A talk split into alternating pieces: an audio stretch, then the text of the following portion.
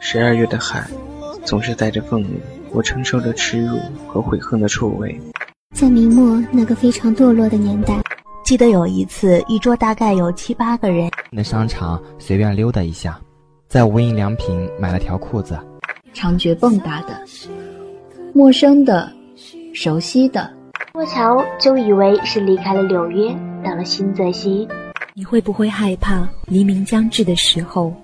每次醒来，你从远处聆听我，我的声音却无法触及你。挤现在的小屋让给他住，他就和丫头一家挤一挤。电影娓娓道来一个关于梦和爱的故事。拒绝也拒绝了。但他就是一句：“我就是喜欢你。”当你因历练而去，当你与思念而归。这里是一家茶馆，一家茶馆网络，一家茶馆网络电台，一家茶馆网络，哎一家茶馆网络，一家茶馆网络，一家茶馆网络，一家茶馆网络电台。掸去你生活的尘埃，聆听我给你的温暖。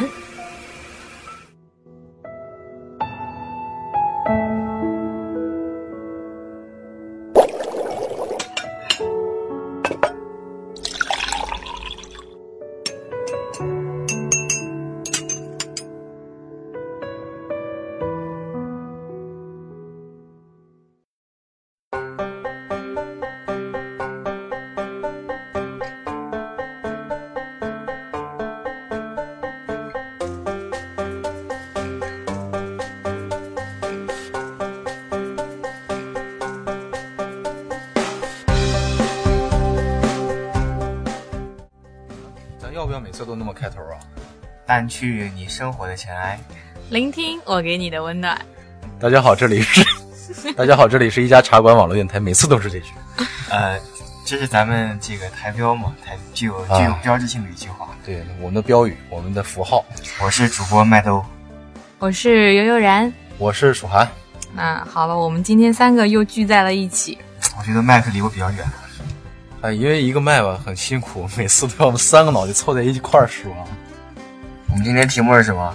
哎，对，我们要聊什么呀？今天啊，我们今天我们三个聚在一起的话，要聊一聊当下或者是已经流行很长时间的一个热门话题，就是拖延症。这个话题热门吗？啊，其实很热门的。啊，那我们为什么要聊拖延症？因为拖延症它很碍事儿，而且它的确存在。嗯嗯，所以说我们就要聊一聊。据我了解，拖延症它不是一种心理学疾病。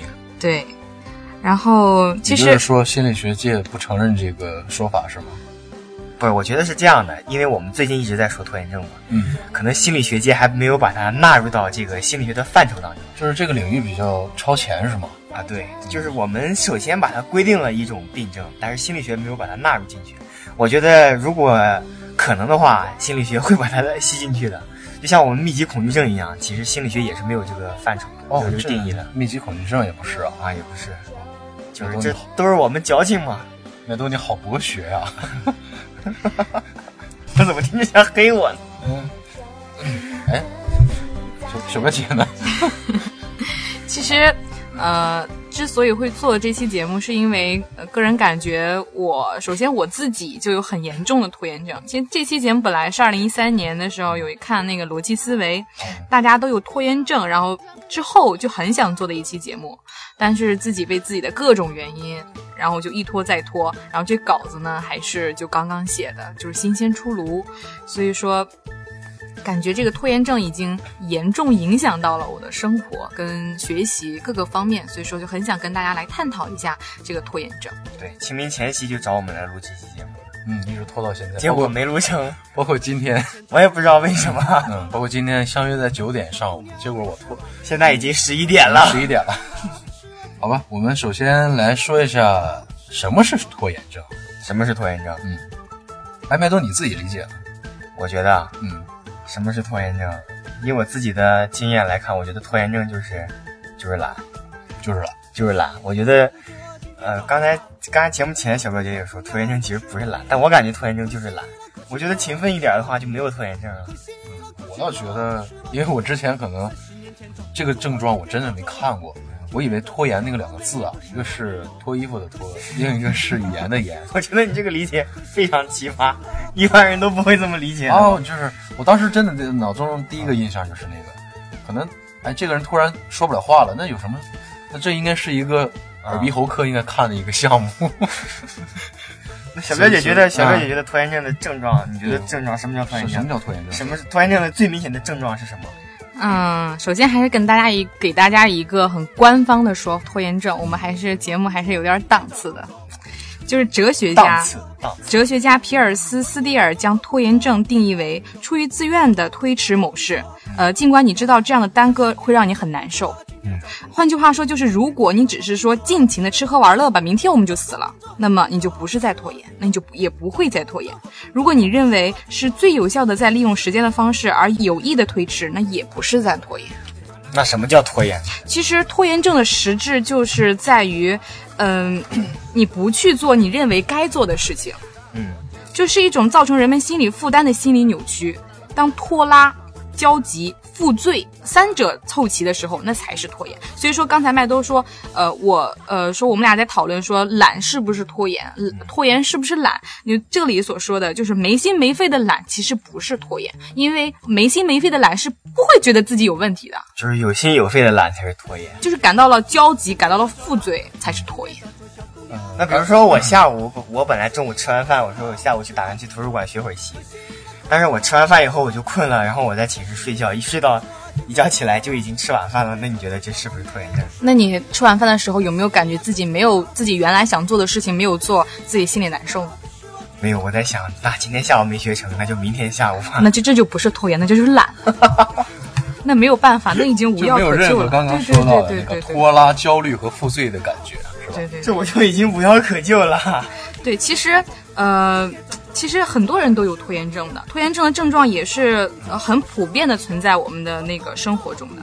刚刚说了，就是拖延症的这个生活中的一些体现，是吧？嗯嗯、呃，比方说那个你的寒假作业 是不是拖到那个开学的前几天才开始做的？啊、嗯，我就是的，有的时候开学完了、嗯、我都没做，啊，都是就赶到最后那一天，因为抄起来你知道很爽，嗯、就我的感觉 啊啊，我也是。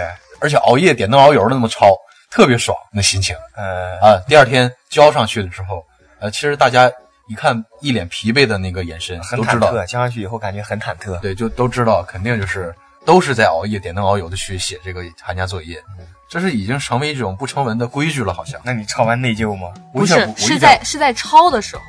或者是就在你抄前，啊、就因为其实、啊、其实你在抄的时候，应该不是特别爽的嘛，应该是很痛苦的吧？你要点灯熬油，你要你要就在很短的时间要做很多自己不想做的事情。这个、对于小表姐这种学霸来说，她根本就没有这种 体会，体会真的没有体会。你跟我俩这种啊不学无术那种人，就我学渣渣中之渣，嗯、渣,渣中渣王，你知道吗？渣渣不能再渣了。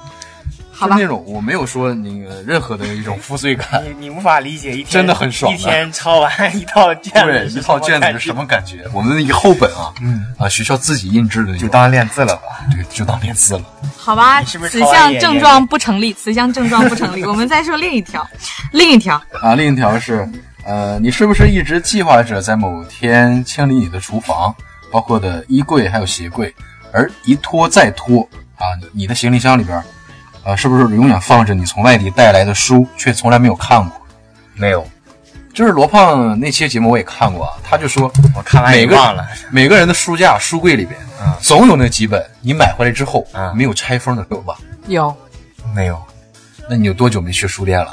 不是嗯我，我经我经常买书，但是我买完书肯定会，我会简单的扫一眼，就是按照目录把它看一遍，然后觉得有的书看完目录，我就觉得我一辈子不会再看这本书了。但有的书我觉得看完就是不错的话，呃，我就会再看。比如昨天我在图书馆看了一本书，是讲婚姻与恋爱的。因为我去图书馆学习的时候已经没有已经没有座了，然后有人用那个书，用那个图书馆的书占了座，非常无耻，在这我要抨击一下。然后我坐到那以后我也没管他，我就拿来看了一眼。我大概用一个小时就把那本书看完了。你体会到了什么吗？嗯、对啊，学了很多东西啊，就。我就顺着那个目录翻，有哪些东西是我感兴趣的，然后我就把那张看一下。然后那一本书大概我只能可能只看了二十页、三十页不到，就是累积起来的话。哎，嗯我问一下，我问一下，你看电视的时候是不是喜欢前进？啊，那倒没有，看电视电影我从来不快进快退。啊对，但是我有一个习惯，我看电视剧，呃，那个 QQ 影音有一个加速播放功能，哦、我喜欢用那个功能。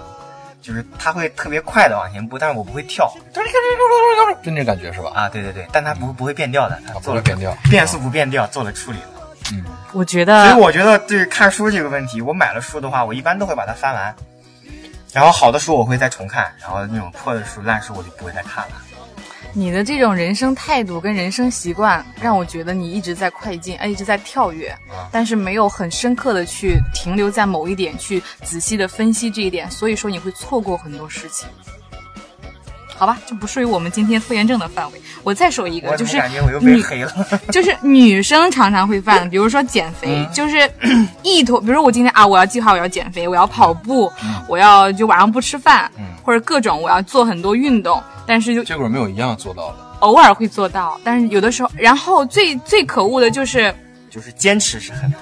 啊，最可恶的就是自己没做到以后，比如这个时间段我应该跑步，但我这个时间段干别的了。然后过了这个时间段以后，我会很后悔，哎，我为什么没有去跑步？我就是为什么没有去跑步？是这种感觉。比如说我今天计划我几点到几点要看什么，呃，我要看数学；几点到几点我要背单词。嗯。但是突然这个时候几点到几点的时候发生了一些别的事情，比如说小表姐给我打电话要录节目，有些插播广告。对， 然后我单词就没背成。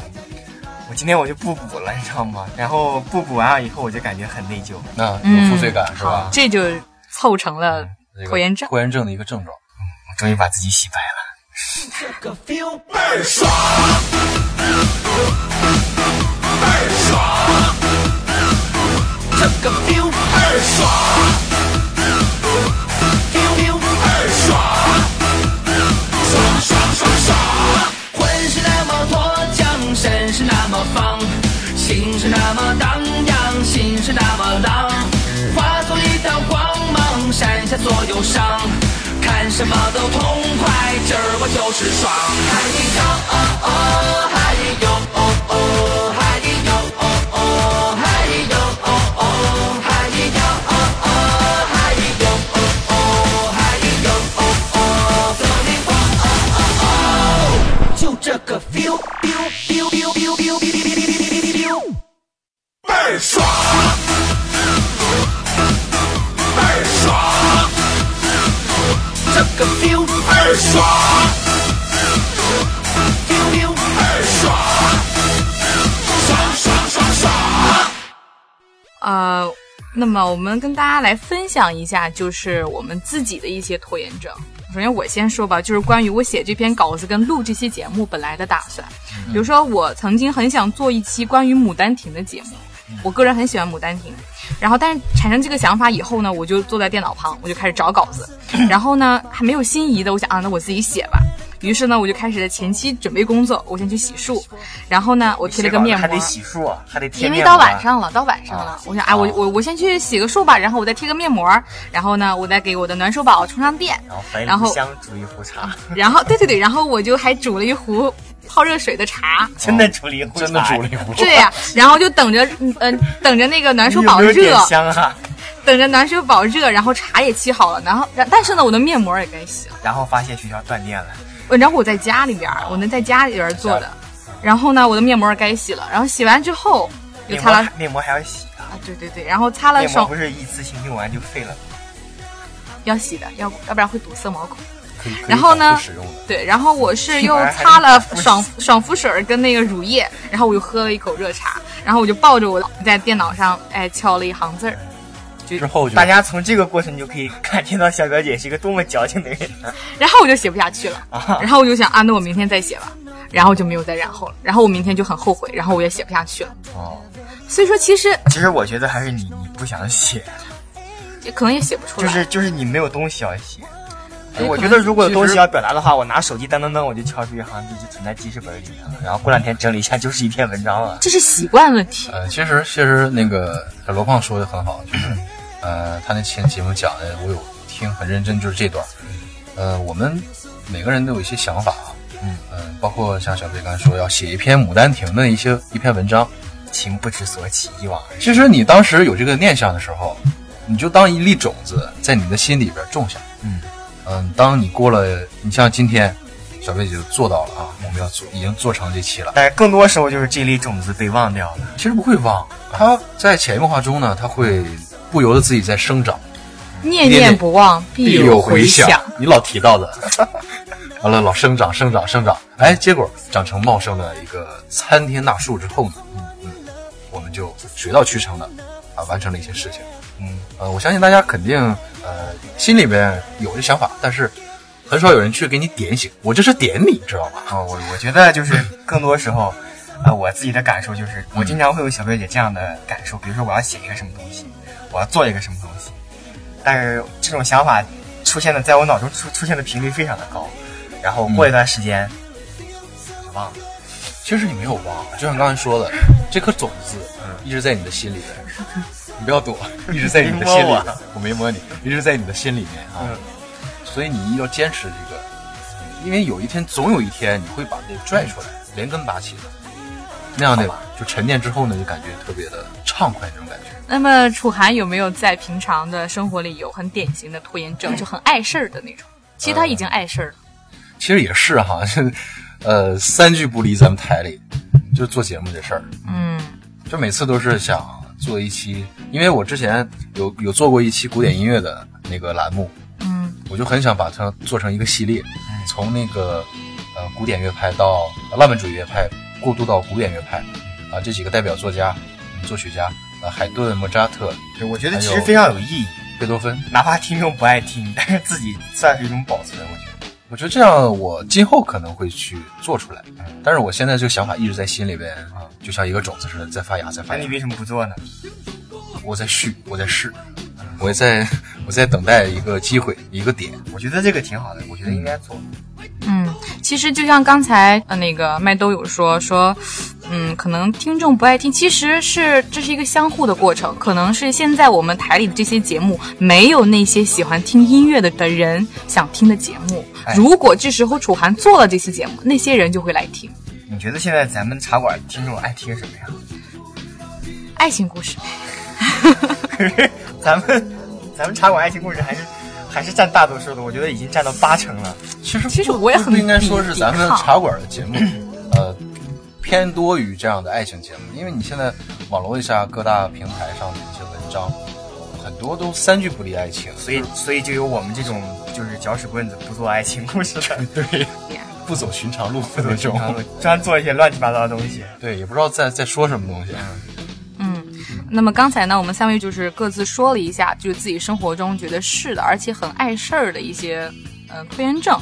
那么其实今天我们来了解拖延症的话，是想跟大家分享一下，就是是不是拖延症啊？然后呢，就是说它该怎么办？就它既然存在，而且它碍事儿了，我们就应该解决。对，解决方法。哎，对对对，首先我们要摆正一个心态，就像刚才麦兜在开头就说，其实拖延它不是病。因为在心理学或者是其他的方面，没有把它规定为症。就像英文，它的英文里边只是一个拖延，嗯，但是像国内国外的一些呃精神疾病的诊断中，没有将拖延单列为一种病，所以它首先它不是病，所以大家不要害怕。那我们怎么办呢？怎么办呢？对，有药可救吗？嗯，首先先说一下原因吧，就为什么会出现？我无药可救。首先先先说一下，治你啊，对对，治我了啊。对，那么就是首先我们应该就是要找准病根，它为什么会存在？就是为什么会有拖延症呢？呃，我们大概搜索了一下，就网上会盛行几种说法，哎第一就是完美主义，完美主义就是所有的事情要达到一个很高的境界，要一次做好，所以说很多人不愿意匆匆忙忙就开始万事俱备才行。哎，这一点我觉得就是典型的楚涵这种。就是比如说，我想做一件事儿，然后这件事呢，在我心里呢，就是种下一个种子。嗯我不想在这个时候呢，就是去去做它，因为我觉得我还没准没有准备好，我做出来的话质量不高，我不满意，所以就是第一个原因。第二个就是抵制与敌意，这个老师对我的态度太差了，所以说我也不高兴他布置的作业，这是很典型的。这点大家有没有？有时候会有，嗯就我不喜欢的老师，所以说我期嘛啊。咱们不想做呗，就是不想做，就不想做。最后到实在不行，到 deadline 的时候，必须要做了，然后再做。其实有时候跟老师较劲，现在想想真的好。其实跟自己较劲，对人其实真的是要多跟自己较劲，多做一些自己不想做的事情。嗯。第三点就完全是麦兜他这样，就是容易颓废。比如任务太难了，或者别人都不需要做，我为干我干嘛要做？就不能忍受再持续去做这种事情啊！等明天再说吧，或者是往往，呃，往往就是明天要完成了任务，我自己心里还是很不高兴，就是继续往后推，就明日复明日，明日何其多。我觉得这一期节目是专门用来黑我的，因为你就是这样。然后第四种就是自我贬低，就如果常常不能很好的完成任务，自己对自己的能力啊，就估计就会越来越低。即使以后完成的很好了，也会认为啊，就是运气好。就是说，嗯，这这我不自信，就觉得我我我做不成。对，我我以前做成的可能是哎，我我凑巧或我我运气好。一切归结于我的幸运啊，就像上天注定似的、啊。哎，对对对，其实呃，学了哲学就知道，偶然之中有必然存在，必然之中有偶然。对对对，当然，其实我也分不清自己是哪一种原因下的那个分支。你是属于各个都有 吧，很多都有。综合体吗？懒啊，你属于排斥的那个。排斥是第二个还是第三个？好吧，我觉得我都有。很多老师不喜欢我，也不喜欢他的一些作业啊什么。呃，原因就到此结束。第二点就我们要强调一下，他虽然不是病，但是他很碍事儿。不是，我觉得原因里面还有重要的一条，就是写在基因里面的。基因性格里面注定就是这样的。你看过《金瓶梅》吗？我我要说看过还是没看过的？我看过，嗯，看我就看过。 《金瓶梅》告诉人一个道理，就是人性不等于兽性。我觉得就是你、啊、对，那那是肯定的。对你你的性，你可以说啊，我基因里或我的那个流传下来的基因里边存在某种因素，嗯、但是如果这种因素不好，嗯、社会上会有一些呃向上的动力，或者是制度，或者是道德伦理去约束你。嗯要克服掉这些事情，或隐藏隐藏它，这是你的人性。嗯、但你基因里的那那些是你的兽性。不，兽性是不存在批判的眼光的，是自然存在的，而人性是存在批判的眼光的。哎，对对对对对。但是你活在人的世界里，所以说你要去适应它。我们为什么要谈兽性？但是他很碍事儿，拖延症的确很碍事儿。就它影响，就我们自己看来很微观，但如果放大涉及到金钱的话，它的确很高。比如说美国，美国人呢都因为不及时报税而浪费上千亿美元，就是及时报税为什么会浪费钱？我也不知道哎，这个这个是在官方上说的。这个浪费可能针对于他国家来而言。 对对啊，就是国家会浪费。国家觉 得你不上税的话，你这钱流失 了。真的是这样吗？流失了就等于浪费了，是吗？嗯，好吧。而且拖延症还给很多商业或政府造成了多余的成本。近期呢，欧元危机就是因为德国政府的踌躇不决。以通用公司的破产为代表的美国汽车工业的消退，呃，部分是由于管理层喜欢拖延对棘手问题的呃做出决定。还有我想说，就是最近的乌克兰问题，也是因为嗯总统比较拖延，一直在在俄罗斯和欧盟这边摇摆不定，所以导致国内乱成一片。对，那么究竟该怎么减轻或避免拖延症，就是我们最后要探讨一个问题，就该怎么办？其实我觉得呀，拖延症归根结底就是一个原因，就是因为你控制不住自己，没有自控力，行动力太差。解决的办法，最好的办法就是使自己勤奋起来。怎么去勤奋？呃，不知道。就像你说，基因里边存在这些。我要是知道，我就不会坐在这儿被你们黑了。我跟大家说一种吧，这也是嗯，就是科学论断出来，看看大家有各自有什么想法。就说拖延症呢，部分是由于付出，也就是现在需要做的跟回报，就将来才能够得到的，但是还不能保证他们两个之间的断裂所趋的。也就是，所以说，不管用什么方式，如果将两者之间的距离缩小，会有很大帮助。比如说你，你就这么告诉你，比如说你现在做的，立马就有成效，嗯、你会不会去做它？哎会啊，会啊，就会去做了。对啊，嗯，就是说明人没长性呗。对，所以说给自己，比如说定一个截止日期，嗯，比如说，嗯，有一个，而且是在网上比较流行的就是番茄工作法。啊，听说过，听说过。二十五分钟在清哎华大学特别流行啊，二十五分钟一个嗯一个任务，然后你完成它。嗯，二十五分钟一点，二十五分钟一点。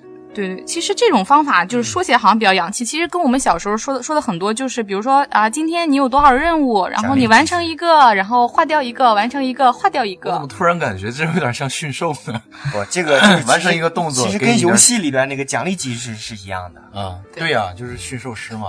啊，奖励这个海豹啊、老虎啊，完成一个动作给一个奖励食物，完成个动作给奖励食物。这可能就是源于我们生物都存在的一点，就是惰性，嗯、而且还贪婪。兽性、惰性跟贪婪，就只能用你的贪婪去克服掉你的惰性。哎嗯，哇，太棒了！ 那么还有 一点啊，就是罗胖他自己提出了一嗯个对付拖延症的三个方法，我觉得还可以。比如说跟大家分享一下，第一是创造性的。工作分解为机械性的劳动，比如说记忆，如果实在不想记，那就抄。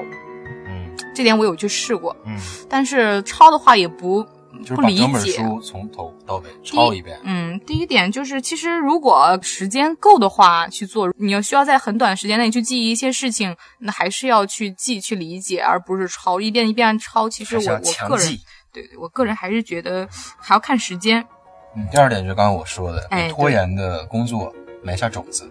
嗯，啊，大致的意思就是，尽管不想立即去做，嗯，但是先要大概浏览之后的工作内容和模式，啊，摸清他的思路，呃，再去拖延。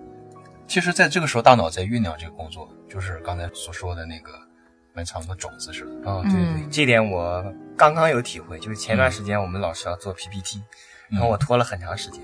但其实，在这个拖的过程中，我一直在构思我要怎么去讲这节课。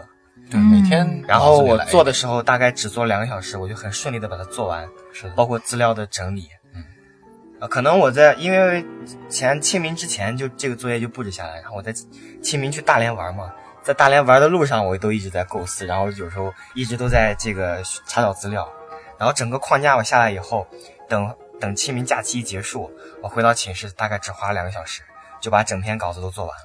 然后我看了一下 PPT，我就知道我这节课要讲什么，第二天很顺利的就把它讲完了。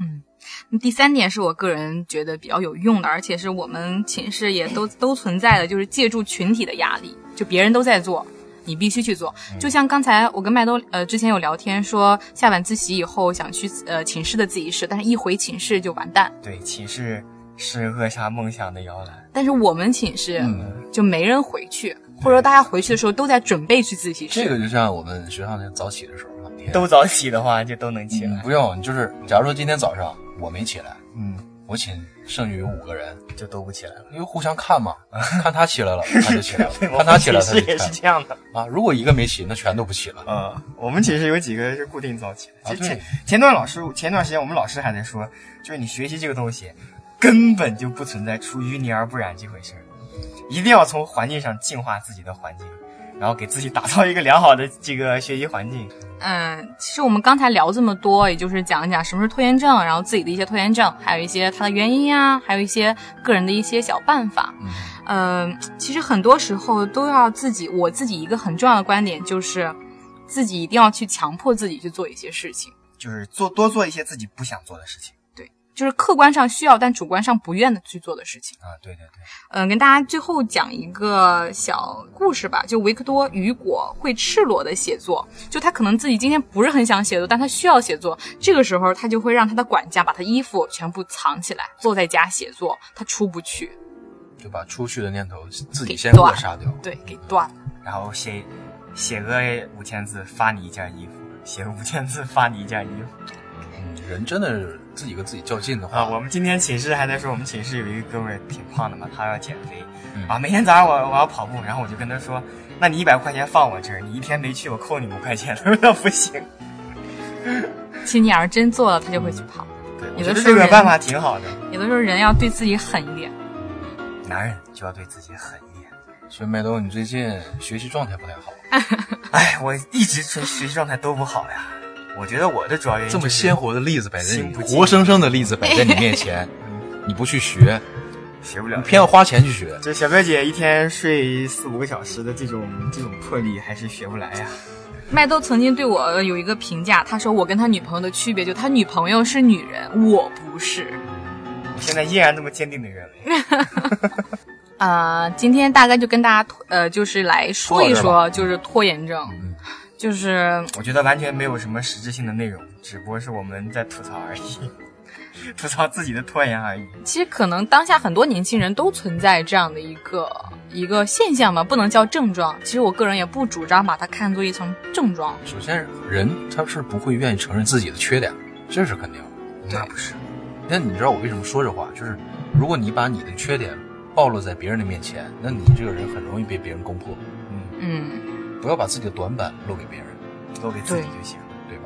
而且要常常给自己。这样无论什么证，这证那证的，嗯，都是自我而言，对我有用的，你要吸收所以过这期来。节目不能放出了吗？只能我们三个听了吗？ 也不是这样啊， 咱们这还是传播最重要的，还是小学姐的初衷正能量对，传播我们一定要正确的去对待一些事物。那咱说了这么多，咱最后说一下，如果你给拖延症拖延症患者给一条建议的话，你觉得最最有用的，你觉得应该怎么做？嗯、我先说吧，因为这期节目是我开启的，就是我觉得最有用的方法就应该就是那个番茄工作法，其实也就是给自己呃慢慢慢慢定一个小目标，不要给自己定太大，嗯短期的对任务嗯短期任务，然后给自己一个适当的小奖励，然后逼迫了自己去做一些该做的事情。有的时候人就应该对自己狠一点，嗯，就是我的观点。楚姐呢？我还是比较认同那个群体的力量，嗯，就一件环工境的力量。一件工作，如果大家十个人去做，跟一个人去做的效率首先是不一样的，而且得到的那个结果也是不一样的。因为我之前给我们毕业那个音乐会的时候，呃，我自己虽然做了一个小小小的音频，但是我没有办法就是融入到这个主题当中。就是大家经过一一番探讨之后呢，哎，这个想法自然而然的啊，呃，你一句我一句的，大家这个想法就出来了。头脑风暴法，对对对，我个人还是觉得最重要的就是对付拖延症的办法就是静心，因为因为嗯，这个呃佛教里边说由戒生定，由定生慧。首先要做一些自己不喜欢做的事情，强迫自己去做一些事情。你把这个你把这个强迫自己做一些不喜欢做的事情看成一个修行，我一直这么来鞭策自己，然后把自己定下来以后，我觉得这个东西会好很多，你做事的效率都会好很多，可能拖延症也就随风飘散，迎刃而解了。其实如果你想成功，你可以看一些成功人士的案例。大部分人他的，比如说小业表姐的成业功案余例 时间，基本都是在书籍当中在度学过的习学习，对不对？由戒生定，由定生慧啊，对，这词儿很好。嗯，我发现每一期啊，麦兜呢都会说一句非常经典的，哇，这是一种这是一种交流嘛，我们也我也从你们俩那儿学到很多东西啊。 大家其实更多的从管花这儿学了很多东西啊。我觉得咱不能那么吹，好吧？那今天就这样吧。嗯，今天就这样。今天跟大家一起聊的就是拖延症。对，然后我还想说一下，呃，可能我麦兜的节目以后会 少很多，因为一个是拖延的关系，另外另外一个就是我真的最近在开始学习了，然后希望大家能够理解。啊、最后要关注一家茶馆更多的节目呢，请关注我们的茶馆的官方微信、官和方微博，对，然后如果要听我们的节目呢，可以从喜马拉雅、荔枝 FM、爱听 FM 还有下载酷狗收听酷等等的平台。对对对，我觉得百度就可以查到了。现在我们的影响力已经足够了。那么我们更希望的话，大家有一定的交流，就是其实广播这样的节目其实就是一个，我觉得应该是双向的，应该有交流会比较好。因为现在信息这么发达，你听众跟我们交流应该很方便了。对，留言每个主播都会认真的去读，呃，你们的一些只言片语在我们这里是非常有动力的一个支撑点。对你像我和微博的粉丝已经刚刚突破一百大关了，恭喜恭喜！对， 因为大家留的言我还是很能够很醒目的看到的。呃，这里就是在台湾网的电台。